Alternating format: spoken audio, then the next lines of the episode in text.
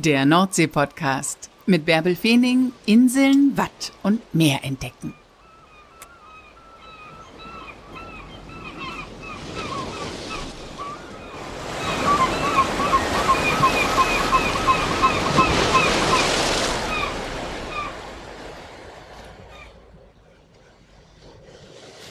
Moin und herzlich willkommen zur 87. Folge des Nordsee-Podcasts.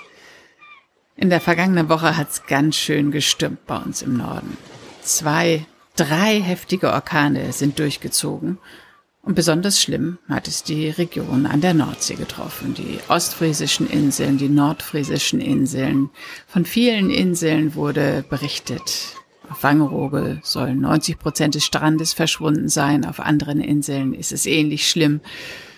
Die Halligen haben während des Landunters, während der vielen Sturmfluten immer auf den sozialen Medien berichtet. Nur von einer Insel hatte ich wenig gehört. Von Jüst. Und da habe ich gedacht, da frage ich mal nach. Auf Jüst habe ich viele Filme gedreht und es gibt dort den Wattführer Heino. Wer Jüst kennt, der kennt auch Heino. Heino ist ein Urgestein der Insel, 74 Jahre alt und schon sein Vater war Wattführer. Heino ist ein echtes Original und den habe ich heute Nachmittag angerufen. Also ich bin heute echt spät dran. Es ist schon Mittwochabend und morgen früh um sechs schalte ich diese Folge frei. Aber heute Nachmittag, heute am späten Nachmittag, habe ich mit Heino gesprochen. Moin Heino, wann warst du denn zuletzt am Meer? ich bin ja, ich wohne ja am Meer. Aber gehst du auch jeden Tag an den Strand? Ja, jeden Tag nun nicht, aber äh, sehr, sehr oft und vor allen Dingen dann gehe ich an den Strand, wenn auch wirklich was zu sehen ist, wie zum Beispiel, wenn wir Sturmfluten haben oder wenn wir Eiswinter haben, dass man vielleicht Eiskanten aufnehmen kann und filmen kann und mhm. dokumentieren kann oder bei Sturmfluten leben auch dementsprechend Schäden an den Dünen, die da geschehen, dass man das dokumentiert und auch festhält. Heino, heute war das hier in Hamburg richtig sonnig und es war gar nicht so warm, aber es sah so aus. Und wenn ich nach draußen geguckt habe, habe ich gedacht, oh, jetzt auf Jüst sein, in der Strandbar sitzen, was Schönes trinken und aufs Meer blicken. Dann habe ich gedacht, es gibt noch gar keine Strandbar, ist noch viel zu früh. Und gibt es überhaupt noch Strand? Von so vielen Inseln wurde berichtet, dass so viel 90 Prozent Strand fehlen, auf Wangerooge zum Beispiel. Wie ist denn, was, wie ist es denn Jüst ergangen beim Orkan am letzten Wochenende?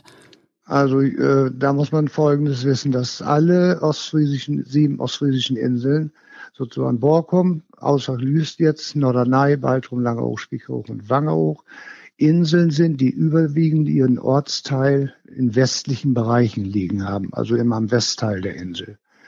Jüst ist die einzigste der sieben ostfriesischen Inseln, die den Ortskern in der Mitte der Insel liegen hat. Mhm. Und somit kriegen wir natürlich, wenn wir Sturmfluten haben, kriegen wir den Sand erstmal von der Westspitze, der muss erst hier unterm Ort an Jüst vorbei, um dann langsam weiter in Richtung Osten abzudriften.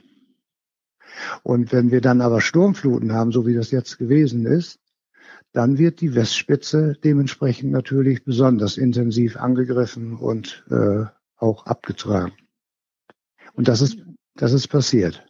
Das ist passiert. Ja. Das heißt, das Meer hat sich bedient, auch am Jüsterstrand, Aber an ganz, der Westspitze. Ganz tüchtig. Also da sind ungefähr zwischen sieben bis acht Meter Dünen weggegangen. In der Breite jetzt, ne? Wahnsinn. Ja. Gibt es eine richtig hohe Abbruchkante? Ja, das sind sehr hohe Abbruchkanten. Ich äh, habe hier auf, ich nehme das immer auf, dokumentiere das über die, die, vergangenen Jahre, wie sich das zurückentwickelt und auch zurückbaut. Also Jüst hat da hinten an der Westspitze zwar keine Gefahr, in der hinter das Mensch und Leben gefährdet ist, weil da ja keine Ortschaften sind, außer der Domäne Bill, die aber noch weit genug weg ist. Und äh, somit ist äh, der Küstenschutz äh, wird dann erstmal in diesem Moment an diesen Stellen nicht ganz so schnell berücksichtigt, weil andere Inseln, die also direkt vor Ort Sand verloren haben an ihren Stränden, in dem Moment auch bevorzugt werden. Ja, es ist dann bedrohlicher wahrscheinlich, ne? Bei Wangerooge, ja, wo genau. es ja wirklich schon fast die Insel anknabbert mhm, oder mhm. Langeoog, wo die Süßwasserlinse. Ja, genau. Ich weiß gar nicht, ob sie in Gefahr ist, aber auf jeden Fall. Was passieren kann, wenn in einer Süßwasserlinse Salzwasser eindringt. Also durch, mhm. Dünen, durch Dünenbrüche oder Deichbrüche dann äh, ist das erstmal über Jahre äh, gestört, dass das Brackwasser wird. Aber da habt ihr ja Glück gehabt dann. Also wir haben in der Hinsicht äh, Glück gehabt, weil unser Strand hier vor Ort sehr hoch äh, aufgesandet ist. Also die Brandung kam zwar bis vorne an den Dünen, es sind aber in der Hinsicht keine Steilkanten entstanden, direkte Steilkanten. Das bildet sich ja sonst immer, wenn das schräg anläuft und die Seen über den Strand rollen, nagen die natürlich die Sandflächen an und dann gibt es diese Abspruchkanten. Und wenn das dann hohe Dünen sind, die äh, keinen flachen Sandvorbau mehr haben, dann entstehen richtige Steilkanten an den Dünen. Die können bis zu sieben, acht und zehn, zwölf Meter hoch sein. Mhm. Und die haben wir hinten an der Bild zum Beispiel. Und wird da jetzt was gemacht? Muss da was gemacht werden, um die Insel zu schützen? Oder ist das einfach ein ganz normaler, Nein, also, eine ganz normale Naturgewalt und das muss sich irgendwie wieder regeln? Da hinten muss sich was tun. Also das, äh, da müssen die was machen. Die müssen also quasi zumindestens den Bruch, den Durchbruch, den wir da erlebt haben, es ist ja durchgebrochen. Ein Dünenteil ist ja ganz sogar, hat sich mit Wasser gefüllt. Und mhm. äh, das hatte man gerade noch zwei Jahre vorher bearbeitet hat also quasi dort in den Zwischenbereich hat man Sand weggeschoben, um äh, andere Täler aufzufüllen, die in Richtung Billpolder gehen, also die Polder vor der Domäne Bill, damit das da nicht reinlaufen kann, das Wasser, wenn es im Laufe der nächsten Jahre, so war das eigentlich geplant, da mal gefährdet sein würde, dass es da durchbricht, die Dünenkante, hat man da natürlich dahinter den Dünen den Sand weggenommen und äh, mhm. hatte aber dann nach Norden hin, also zur See hin, nur noch einen kleinen, dünnen Bereich, dünnen Kante, die stehen geblieben ist, die aber bei jetzt, bei diesen zwei Sturmfluten, die wir hatten, besonders die erste, ist das äh, weggespült worden und da ist es dort zum Durchbruch gekommen. Mhm. Da gibt es auch sehr schöne Bilder von. Die hast du bei dir auf Instagram und auf deinem Kanal auf und auf der Website. Oder, ja, genau. Und auf, auf Telegram, äh, da kann man das auch sehen unter ähm, Heinos Wattkanal. Heinos Wattkanal, du bist ein altes Insel-Urgestein. Sag mal, wie war das denn für dich am letzten Wochenende, als da die Stürme so heftig über Jüst hinwegpeitschen? Das hatte doch schon eine richtige Qualität, der erste, oder? Der erste Sturm war wirklich heftig. Das muss man also wirklich Der erste war heftiger, erste war heftiger. Bei, bei, euch? Ja, der zweite war nicht so stark. Der erste, der kam, das, äh, der war am heftigsten. Da hatten wir Böen drin bis zu 160 Stundenkilometer Windgeschwindigkeit. Nicht? Und wir hatten auch noch Vollmond. Aber äh, es war eben so, dass ähm, wir in der Hinsicht ungünstige Windrichtungen hatten, dass der Wind also mehr so aus West, Südwest kam mhm. und der Nordwest erst später kam, als dann Ebbe war. Und somit hat sich das Wasser dann in der Hinsicht nicht so hier aufstauen können, sondern es, es drückte dann mehr so nach Schleswig-Holstein runter mhm. und in die, in die Wesermündung und Elbmündung. Und da staute sich das Wasser dann und dadurch sind da höhere Fluten gewesen als hier bei uns. Da habt ihr noch Glück gehabt, da waren eure Häfen waren auch sicherer, ne? Also geschützter. Ja, oder? ja, ja, genau. Mhm. Das ist, äh, hat, aber es ist dadurch natürlich sehr viel äh, Bewegung in den Wattengebieten. Also entstehen natürlich starke Strömungen und da werden dann natürlich auch Sedimentverschiebungen hin und her gebracht. Und das ist immer in dem Bereich sehr kritisch, wo auch sehr viel verklappt wird, wo also quasi Hafenschlicke verklappt werden. Da kommt natürlich dann auf den Meeresboden ordentlich Bewegung rein, dass sich das dann wieder verschiebt und verlagert und dadurch Fahrwasser oder Zufahrten zu Häfen dann auch dementsprechend wieder äh, verschlicken oder versanden. Mhm. Ach so, weil alles wieder aufgewühlt ist und alles sich irgendwo ja, genau. anders wieder ablegt. Ja, wie so Wirbelsturm. Mhm. Nee. Also das ist, da hat Jüss schon, ähm, äh, es liegt da eigentlich im Vorteil, nicht, weil wir ja hier eben ortsmittig liegen und dann noch sehr viel Dünenlandschaft im westlichen Teil vorliegen haben. Aber die Westspitze der Insel Jüss, die darf man natürlich nicht vernachlässigen, wird eigentlich auch nicht, aber das, was da passiert ist, ist sehr, sehr ungünstig für äh, die weitere Entwicklung der Dünenlandschaft da hinten. Das heißt, da muss dringend was passieren in diesem Jahr, da dass muss, das wieder geschlossen da, wird, das Dünental. Genau, da muss, da muss, das ist hier jetzt ein Strand. Das ist ein offener Strand, der in die Dünentäler, in das Dünental hineingeht. Ja, das ist zu gefährlich, ne? Das geht einfach nicht. Nee, mhm. das ist, äh, ist keine, keine, keine, keine gute Sache. Aber allen Urlaubern, die sich auf einen Jüsturlaub freuen, sei gesagt, der Strand also, ist noch da. Das ist jetzt eine Sehenswürdigkeit und äh, dass die Gäste mal sehen, also ich bin ja heute da auch gewesen und äh, wir haben ja schönes Wetter und es sind sehr viele Gäste, die jetzt hier sind, also die Karnevalsflüchtlinge, nicht die jetzt äh, Ach, die sind schon Rheinland. da. Ja, ja, die kommen jetzt schon an, ist ja jetzt nächste Woche wohl. äh, äh Rosenmontag oder was. Und äh, dann gehen ja viele flüchten und gehen, fahren zum Teil weg und fahren dann an die Küste. Und wenn das natürlich dann so ein Wetter ist wie heute, richtig strahlender Sonnenschein, aber etwas stärker Wind, dann machen die alle Ausflüge und Wanderungen hinten zur Westspitze Jüs und gucken sich dann diese, äh, diese Schäden an, die die Flut angerichtet hat. Das ist ja schon gewaltig. Und das ist für den Festländer, der sowas nicht kennt, ist das eine gigantische, interessante Darstellung, was da passiert. Wie war das denn für dich als Insel-Urgestein? War das schon ein Orkan von besonderer Qualität oder hat es sowas immer schon mal gegeben in so einer Heftigkeit? Also, es ist ja so, dass man ja hier mit Stürmen und mit Sturmfluten und Orkanen eigentlich groß wird oder groß geworden ist. 1962 bei der schweren Sturmflut, die war ja auch im Februar jetzt genau, das jährt sich ja mhm. in dieser Zeit schon wieder. Und ähm, da waren wir ja noch Kinder. Ich war, glaube ich, 1962 war ich 14. Und äh, da weckte unser Vater uns. Da hat unser Haus stand ja nur wenige Meter vom Deich entfernt. Heute ist das ja alles weiter entfernt, weil hier ein großer Deich vorgezogen worden ist.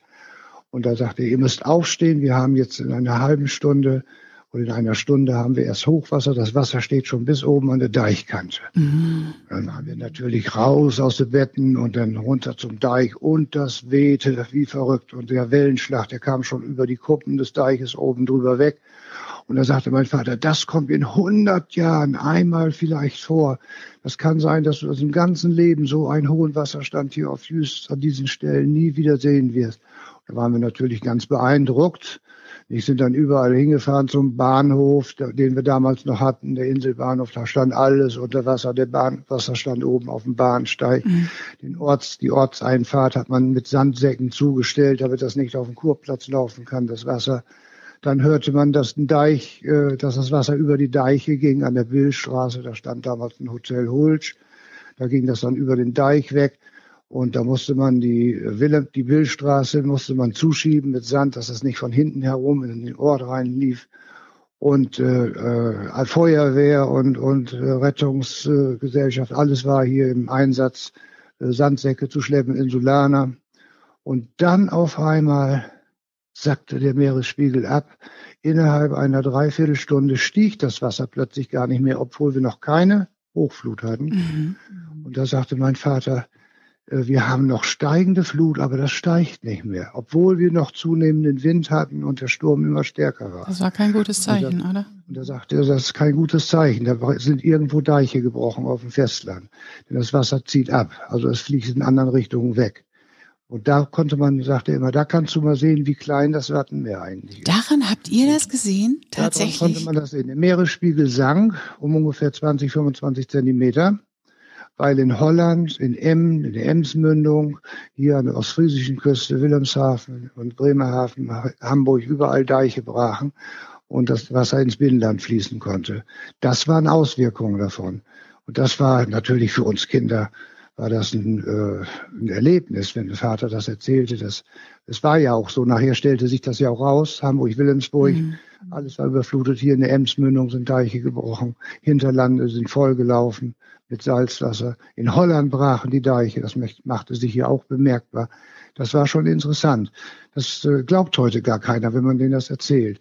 Denn das Wattenmeer ist in dem Moment ja trotzdem immer noch eine kleine Schüssel. Wir haben ja in den Wattengebieten, wenn wir hohe Sturmfluten haben, haben wir da ja nun nicht einen Ozean. Mhm. Nicht? Das ist, äh, Watt fällt ja trocken und bei Sturmfluten, selbst wenn wir die sogenannte drei Meter oder zwei Meter fünfzig oder drei Meter über dem normalen Hochwasser hinaus haben, ist das Watt an den tiefsten Stellen ja auch nur vielleicht acht Meter tief mhm. oder neun Meter. Nicht? Bei Erbe ist das ja auf null. Nicht? Und ähm, daran kann man also sehen, wenn dann irgendwo ein Deich bricht, dann macht sich das schon bemerkbar. Dann merkt man schon, dass das Wasser nicht mehr steigt. Wie war das denn letztes Wochenende und letzten Donnerstag beim ersten Sturm? Bist du dann zu Hause oder musst du dann raus und das sehen und das spüren? Nee, ich muss raus. Heino, ich wusste es. Dann hält mich hier gar nichts. Aber 160 Stundenkilometer, Heino. Ja, das ist, äh, das ist also, wenn, wenn Sturm und Sturmflut ist und sowas, dann, dann hält mich nichts zu Hause, dann bin ich draußen. Aber man merkt, äh, dass man älter wird. Das muss ich jetzt ganz ehrlich sagen. Ich bin ja, nun, ja nun, bin ja nun 73 oder 74, Entschuldigung. Und das merkt man doch schon, dass man also diese Leistungen, die man noch vor, vor etlichen Jahren hatte, dass man da so die Dünen hochlaufen konnte und äh, sich, schnell, sich schnell da fortbewegen kann. Ruckzuck war man da und dann hat man hier aufgenommen, da gefilmt und dieses und jenes. Das ging alles viel flüssiger. Jetzt muss man schon äh, genau aufpassen, wo man hintritt und äh, die, äh, auch die Kondition, die muss man immer schön trainieren, dass man fit bleibt, dass mhm. man da eben mal ganz schnell so innerhalb von einer halben Stunde hinten zu Bill hinfährt oder sogar noch äh, hinläuft in einer Stunde. Die Zeiten sind vorbei. Da muss man also schon ein bisschen vorplanen, wenn sowas ist, dass man sagt, so, ich fahre da mit dem Rad bis da und dahin und dann. Oh, noch mit dem Rad. Ja, mit dem Rad gegen ankämpfen. Das, ja, ohne Rad geht das nicht.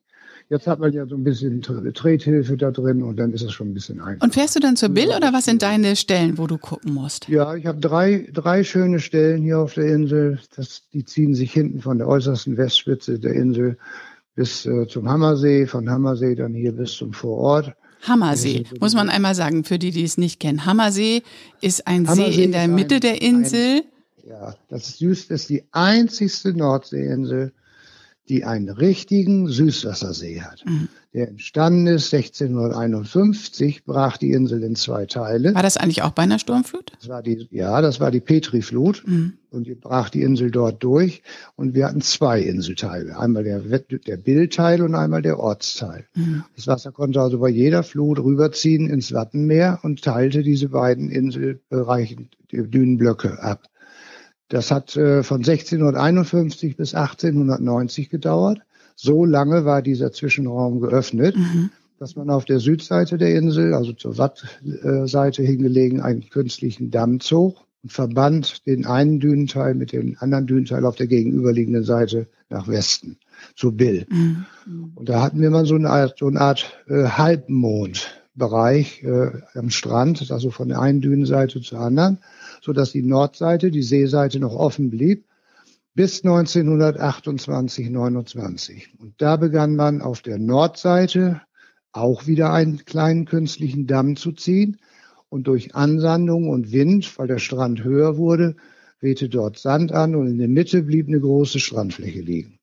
Und diese große Strandfläche hat sich dann allmählich mit durch Niederschläge und auch durch einen einmaligen Einbruch, dass der Damm noch mal kurz gebrochen ist, und in diese Fläche Salzwasser reinlief, äh, die dann aber wieder geschlossen wurde. Aber das Wasser war ja nun mal drin. Und durch weitere Niederschläge im Laufe der nachfolgenden Jahrzehnte bis heute ist ja immer wieder Süßwasser reingerechnet und dadurch ist es dann anschließend nachher ein Süßwassersee geworden. Das ist der erste, der einzigste See auf den Inseln, an den ostfriesischen Inseln, den hat, der, ja, der hat eine Ausdehnung von fast äh, 800, 900 Meter Länge und äh, ungefähr 180 Meter, 200 Meter breit. Ja, das ist echt eine Wahnsinnsgeschichte. Und dadurch hat Jüst eben diesen unglaublich langen Strand. Ne? 17 Kilometer Strand habt ihr. Und Hammersee, da guckst du also auch, wenn, also hast da du letzte Woche auch. Genau, weil da ja auch die Dünen, äh, die Abbruchkanten sind vor dem Hammersee. Mhm. Aber die sind noch weit von der, äh, vom See entfernt. Also da ist keine Gefährdung. Äh, sehe ich da, also in dem Bereich sehe ich noch keine Gefährdung. Die, größten Gefährdungen sind zurzeit hinten an der Westspitze der Insel, also direkt Klar. an der Spitze der Bild. Weil der Wind von Westen kommt, ne? Klar. Ja, genau, genau. Da nimmt es am meisten ab. Und der dritte Punkt, wo gehst du noch hin oder wo fährst du noch hin? Der dritte Punkt ist hier vor Ort. Das ist am Aufgang der Schule. Da ist auch noch eine Aussichtsplattform, wo man also alles schön beobachten kann, aber auch von da aus dann die Aufnahmen machen kann, äh, dass man das dokumentiert und auch feststellt, dass man immer so Maß, Maßpunkte hat, also Messstellen, wo man also vergleichen kann, wie das äh, vor Jahren da ausgesehen hat und wie das heute aussieht. Dass man das mal, ja, dass man das dokumentieren kann und sagen kann, so hat das mal vor zehn Jahren ausgesehen und so sieht es heute aus. Du hast ein unglaubliches Archiv, ne? Weil das machst du ja schon so lang. Ja, das wissen, das wissen hier äh, ganz viele wissen das gar nicht. Das ist aber nicht nur diese Sturmflutsachen mit den Dünenabbrüchen an der Bild, sondern das ist auch die gesamte Entwicklung des Wattenmeeres. Weil wir ja früher die Eisenbahn hier noch hatten, die Inselbahn und der, die Inselbahn, die weit ins Meer hinausfuhr. Ne? Da gibt genau. es ganz, ganz tolle Bilder und auch ganz tolle Filme auf ja, YouTube. Ich muss dir mal vorstellen, das war die einzigste Inselbahn der Welt. Das kann man jetzt ganz deutlich sagen. Die einzigste Inselbahn der Welt, die übers Wattenmeer zu einem Anleger fuhr. Mhm. Das hatte keine andere Insel. Das, die haben wohl eine Eisenbahn, das ist Langeoog äh, und äh, Langeoog. Ja. Nicht? Die haben aber, die fuhren aber nicht direkt übers Wasser. Wangerhoch sowieso nicht und Langeoog eigentlich auch nicht. Aber die Bilder und, sind unglaublich von, von der Inselbahn von Jüst, ja, die direkt genau. über dem Wasser fuhr. Dieser Steg über dem Wasser. Die Eisenbahn der Welt, ja. die übers Watt fuhr. Und die äh, ist ja natürlich durch den, abgelöst worden durch den Hafenbau hier auf der Insel. Mhm. Genau. Ist der Winter jetzt eigentlich die ruhige Zeit auf der Insel? Jetzt mal abgesehen von diesen, ähm, von diesen ganzen Sturmfluten und Stürmen. Also habt ihr jetzt Zeit für euch? Weil im Sommer bist du doch viel mit Gästen unterwegs als Wattführer. Ja, ich mache jetzt eine, äh, also, also ich mache hier meine Gezeitenbeobachtung. Die, da habe ich mich jetzt fest drauf konzentriert. Mhm. Dass ich also quasi den Menschen äh, direkt an die äh, Tidenlinien, an die Gezeitenlinien, wo das Wasser, die kommende Flut entsteht. Eine unglaubliche Führung ist das. Die habe ich ja schon ein paar Mal gemacht, Heino. Echt. Genau. Nicht also wie das Wasser übers Wattenmeer rollt und dass man mal sieht, wie schnell das ist und wie in wenigen Minuten äh, der Meeresspiegel an den Stellen, wo man gestanden hat, dann steigt.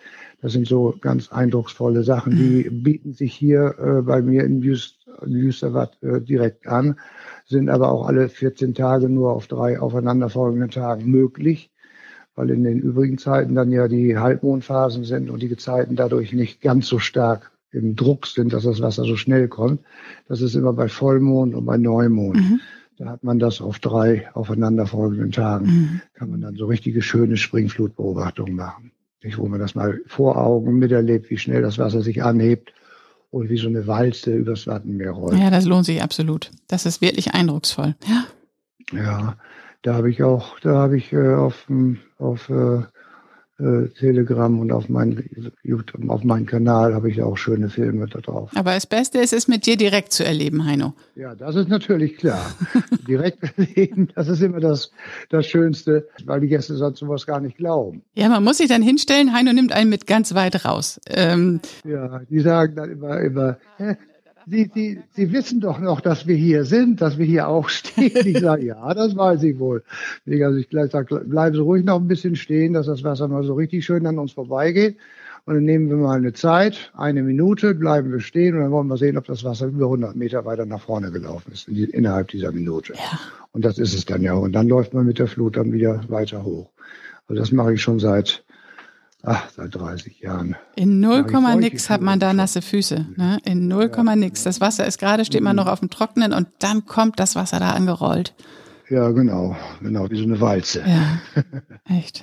Nee, nee, das nee, ist schon die Kraft des Meeres ist schon gigantisch und, und ähm, auch das Wattenmeer, äh, was die, auch was die Gezeiten, was die für Kraft haben und was die Stürme erreichen und äh, was die Stürme anrichten, das ist schon fantastisch. Nicht? Also wenn man das, äh, das merkt, ein Festländer merkt das so gar nicht. Wenn man in der Stadt ist und das ist mal ein richtiger Sturm, dann merkt man wohl, dass dann ein starker Wind durch die Straßen geht. Aber wenn man mal so 100 Meter oder 100 oder 200 Meter hoch wäre, dann würde man erst mal sehen. Deswegen ist ja auch an, an, an äh, am Harz, am Brocken, äh, da kann man das mal so richtig merken, wie so der Wind da mit 180 Stundenkilometer mhm. über die Kuppe pfeift. Ne? Das würde man in der Stadt so gar nicht äh, so in dieser Art und Weise gar nicht erleben. Ihr seid ja voll der Natur ausgeliefert, ne?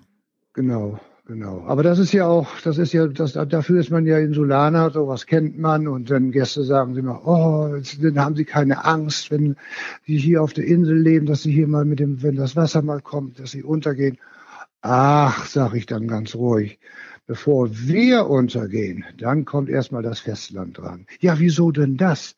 Ich sage, Inseln sind aus dem Meer gewachsene Erhöhung. Die haben sich aus dem Meer entwickelt. Das ist eine Sandbank gewesen, dann kam Bewuchs drauf, nicht? Und dann wurde das immer höher und immer höher, bis letztendlich eine kleine Dünenlandschaft entsteht. Und das wird dann immer mehr und immer mehr, bis dann eine Insel entsteht. Und eine Insel ist höher als das Festland. Nee, das glauben wir nicht. Ich sage ja, wenn Sie das mal auf dem Festland bedenken und Sie fahren jetzt hier mal von Jüst rüber nach Norddeich als Beispiel mal angenommen, wenn Jüst, bevor das Wasser über unsere Deiche fließt und in den Ort reinkommt, in der heutigen, jetzigen Zeit, dann ist drüben auf dem Festland aber schon einiges an Schwimmen. Mhm. Denn das Festland liegt tiefer und äh, das Wasser fließt immer dorthin, wo es am tiefsten ist. Ja, wo kann man das denn dran sehen? Ich sage, wenn Sie in den Norddeich aus der Fähre aussteigen, und laufen zu den Parkgaragen oder zu den Freigaragen, die hinter dem Deich liegt. Da müssen Sie über die Deichkuppe drüber weg und laufen auf der anderen Seite tief runter. Da sehen Sie zum Teil manchmal die, die Firste von den Häusern gar nicht. Die liegen noch tiefer. Das tiefe, dieses tiefe Hinterland, das wird, das wird, hält das Meer ja ab. Der Deich hält ja das Meer ab. Mhm. Und wenn die Deiche da brechen würde und das Wasser würde vorne oben an den halb oder zwei Drittel am Deich stehen und ein Deich würde brechen, dann würde das wie ein Wasserfall ins Landesinnere fließen. Ja, und dann sind die natürlich ganz äh, Ohr. Und ich sage, in dem Moment sind die Inseln außen Schneider. Denn dann sackt der Meeresspiegel ab und wir können wieder schön beruhigt unsere Spaziergänge machen. Hast du denn jemals richtig Angst gehabt bei einer Sturmflut? Nee, eigentlich nie. Weil das ist ja, äh, muss ja sehen, das ist ja nicht etwas, was ein Zustand, der dauernd ist. Mhm. Das ist ein Moment, das Wasser kommt, dann ist der Höchststand erreicht und dann geht das Wasser wieder zurück. So, wenn in der Zeit, wo das Wasser wieder zurückgeht, kann es ja nicht mehr steigen. Mhm. Es sei denn, du bist eingeschlossen im Wasser in einem Haus wo dann noch, äh, weil das ja ein Teil, eine tiefe Senke ist, wo das Haus drin steht und das Wasser reingeflossen ist, dass es da vielleicht drei Meter tief ist oder vielleicht auch vier Meter tief. Das ist natürlich nicht so gut, nicht? Aber es ist ja nicht so, dass das äh, die ganze Zeit so bleibt. Mhm. Äh, äh das Wasser geht ja auch wieder zurück läuft ja auch wieder zurück. Nur in der Zeit des Rückflusses muss man sehen, wenn es erneut nochmal wiederkommt, dass man dann Maßnahmen getroffen hat, äh, die Deichdurchbrüche oder die Deich ähm, Einbrüche abzudichten mit Sandsäcken, so dass bei der nächsten Flut das nicht nochmal wieder da reinfließen kann. Das muss das jetzt ist, auch auf Lüß passieren, an der, an der Bill, ne? Müsste, das muss hinten an der Bill, muss das eigentlich geschlossen werden, und zwar ganz schnell.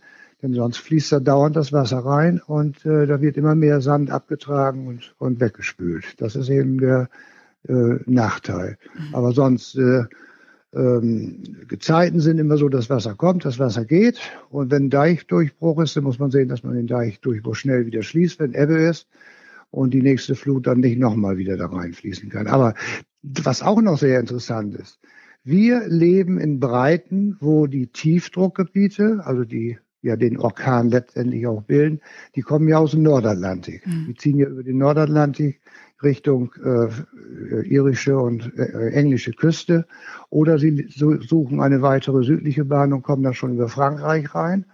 Aber hier in diesem Fall war das ja, dass das über England, über London hier reinkam. Und ähm, diese Stürme, die entwickeln sich eigentlich erst dann, wenn sie übers Festland kommen und, und haben, kriegen dann starke Verwirbelungen. Und äh, die hat man natürlich äh, nicht ganz so oft. Aber wir spüren hier schon auf den Inseln, dass die Sturmintensivität mehr wird. Wir kriegen also mehr Stürme.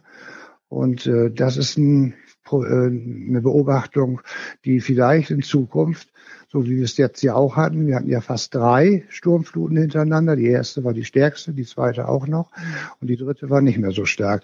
Aber dass das eine Kettenreaktion ist, das ist äußerst selten. Aber das ist diesmal gewesen und sowas ähnliches gab es auch schon vor etlichen Jahren mal, dass wir drei Sturmfluten hintereinander bekamen und somit äh, dementsprechend auch unheimlich viel Sand von den Dünenkanten abgetragen wird. Die erste Sturmflut ist immer die, die den ganzen Dünenaufbau, der sich über ein ganzes Jahr zum Teil aufgebaut hat, das heißt diese Schräganläufe an den Dünen, dass die bei der ersten Sturmflut angeknabbert werden, dann ist der untere Dünenbereich erstmal die Opferfläche sozusagen. Das heißt aber, wenn die Steilkanten dann da sind, diese kleinen, dann ist der Strand eigentlich schon um ein Meter oder ein Meter zwanzig tiefer geworden. Mhm. Das heißt, die nächste Flut kommt wesentlich schneller und näher an die Dünen heran, was sie vorher nicht konnte, weil der Strand noch höher war. Wenn das dann aber noch eine Sturmflut kommt, also eine zweite hinterher, dann sind ja die äh, ersten Schäden schon da. Denn hat das Wasser schon bei Hochwasser die volle Kraft, die Brandung gegen die Dünen zu drücken, sie zu unterspülen und dann sacken die Dünen wie von wie kalbende Eisberge, mhm. sacken die Dünenschichten dann von oben ab. Und wenn dann noch eine dritte hinterherkommt, die ist dann noch kritischer und die verursacht dann natürlich den richtigen Schaden. Denn dann nimmt eine Insel im Grunde genommen durch jede Welle, die daran donnert, die äh, nimmt die äh, Dünenlandschaft ab. Und dann kann so eine Dünenfläche schon mal sich nach fünf, sechs oder acht oder zehn oder zwölf Metern nach hinten wegfressen. Deswegen ist es auch total wichtig, immer wieder das zu reparieren und immer wieder, auch wie die Wangeroger das machen, immer wieder den Sand hinzukarren, damit einfach das Meer nicht weiter an die Insel rankommt, sondern die sagen auch immer, das ist unsere Opfergabe sozusagen. Ja, ne? ja genau. Man darf aber nicht vergessen, äh, Wangerooge hat sowieso schon in der Hinsicht immer so ein bisschen Probleme gehabt. Äh, wenn ich das so beobachte und auch äh, mir gelesen habe, durch die Jadevertiefung, mhm. die Schifffahrt, die nach Wilhelmshaven fährt, ist natürlich die Jade vertieft worden und dann entwickeln sich dort enorm starke Strömungen. Mhm. Und da wird natürlich dann auch dementsprechend der Sand gleich mitgenommen. Ne? Also die sind immer etwas mehr gefährdet, da muss man auch aufpassen. Alles, was tief gemacht wird, hat auch reißende Strömungen im Zulauf, aber auch im Ablauf. Ja, seitdem hat es sich da ja auch verschärft, ne? Also. Ja, ja. genau, mhm. genau. Und das sind wir aber ja nun weit von weg. Aber hier auf Jüst, ich meine, alle Inseln wandern etwas nach Osten weg. Mhm. Aber äh, durch den heutigen Küstenschutz, den wir ja haben, sichern wir die Inseln, die ihren Ortsbereich am Westkopf haben, die werden ja gut abgesichert. Und wenn es dann dort mal zu tief wird oder zu viel Sand äh, durch Stürme und Sturmfluten entnommen wird oder weggenommen wird vom Meer, da muss man das halt wieder aufspülen. Mhm. Nicht? Eine, andere, eine andere Möglichkeit äh, gibt es nicht. Man muss also den, den, den Westkopf dann befestigen und dann aufspülen, so dass bei Stürmen in dem Bereich sich nicht zu hohe Brandungen bilden. Aber da haben wir, hat Jus im Grunde genommen so gar keine Probleme mit. Wir haben nur hinten an der Westspitze äh, die Probleme, dass die äh, Insel dort intensiv abgebaut wird.